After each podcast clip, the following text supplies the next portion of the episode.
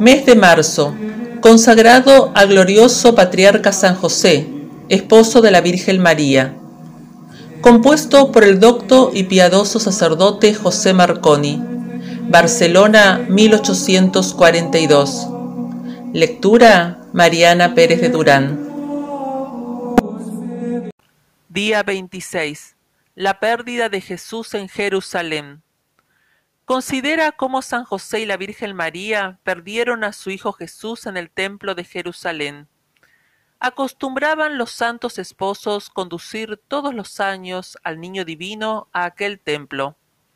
Sucedió pues que siendo Jesús de la edad de doce años y habiendo ido a dicho templo en tiempo de la Pascua, quedó en él, no casualmente, sino por divina voluntad, sin que San José ni la Virgen María lo advirtiesen, y puestos ya en camino para regresar a Nazaret, pensando que Jesús iba en su compañía, después de un largo trecho repararon que faltaba.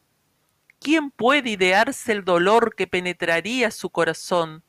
No podían perder cosa más amada. Retroceden al momento para buscarlo, lo buscan por todas las calles, plazas y por toda la ciudad, y el Evangelio nos dice que no lo hallaron hasta los tres días.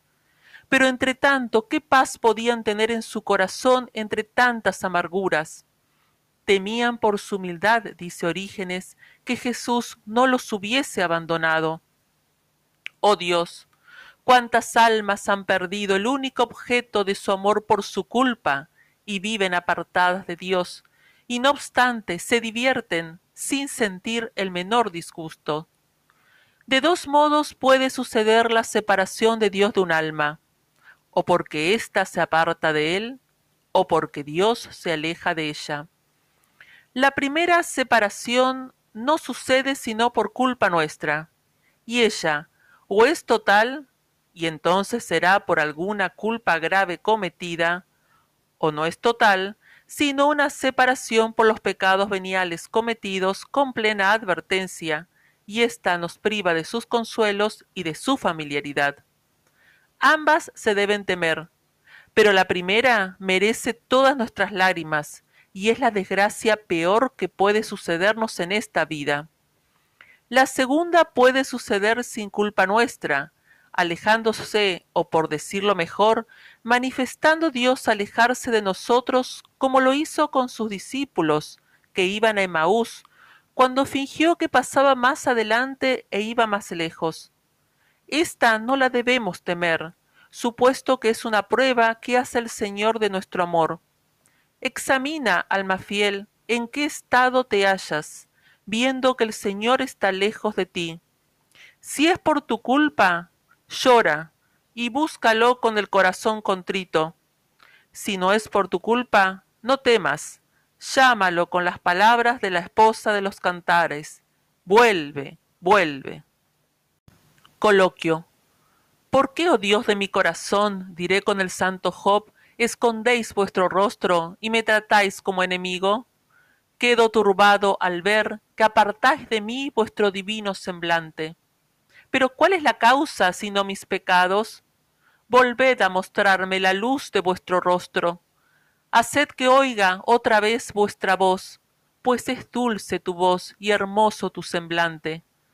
Carísima Madre de Jesús, mi amado protector San José, os suplico, por el dolor que traspasó vuestro corazón en la pérdida del Hijo Divino, que intercedáis para que vuelva a mí sin que se aparte jamás. Amén.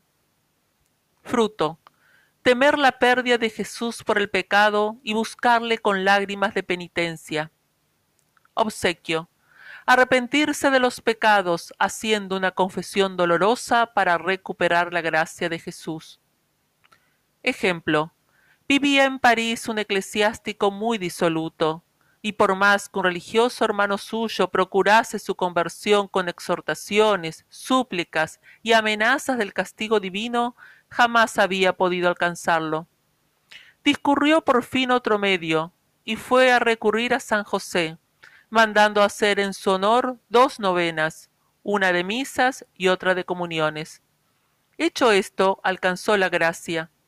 Cayó enfermo el eclesiástico disoluto, y llegó próximo a la muerte. En tal estado, reconocida su mala conducta, la detestó e hizo una confesión sincera y dolorosa. El santo, para dar a conocer mejor que le había curado el alma, le curó también milagrosamente el cuerpo, por lo que, proponiendo vivir en lo sucesivo, según lo exigía su ministerio, se empleó constantemente en procurar la gloria de Dios. Quien desea, pues, reconciliarse con su Dios, acuda a San José. Responsorio en honor de San José. Quien quisiere vivir sano y alegre acabar su vida, con segura confianza a José socorropida. Esposo de pura Virgen, de Jesús Padre estimado, justo, fiel, el más sincero, lo que pide lo ha alcanzado. Quien quisiere vivir sano y alegre acabar su vida, con segura confianza a José socorropida. Sobre pajas al infante, adórale desterrado, le consuela si perdido, llórale háyale buscado. Quien quisiere vivir sano y alegre acabar su vida, con segura confianza a José socorropida. Del mundo al autor supremo sustenta con sus sudores, le obedece atento el Hijo del Señor de los señores. Quien quisiere vivir sano y alegre acabar su vida, con segura confianza a José socorropida. En su última jornada le asiste Jesús con María y expira con dulce sueño, alegre en su compañía. Quien quisiere vivir sano y alegre acabar su vida, con segura confianza, a José socorropida. Gloria al Padre y al Hijo y al Espíritu Santo, como fue desde el principio, ahora y siempre y por todos los siglos de los siglos. Amén. Quien quisiere vivir sano y alegre acabar su vida, con segura confianza, a José socorro pida. He aquí un siervo fiel y prudente a quien su Señor ha puesto por gobernante de su casa. Ruega por nosotros, San José, para que seamos dignos de alcanzar las promesas de nuestro Señor Jesucristo. Oh Dios, que por inefable providencia te dignaste elegir a San José para esposo de tu Santísima Madre, te suplicamos nos concedas tener en el cielo como intercesor al que veneramos en la tierra, como protector, tú que vives y reinas por los siglos de los siglos. Amén.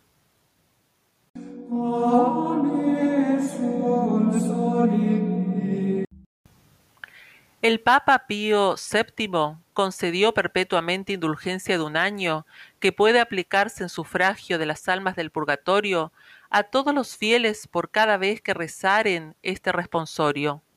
Reescrito el 6 de septiembre de 1804.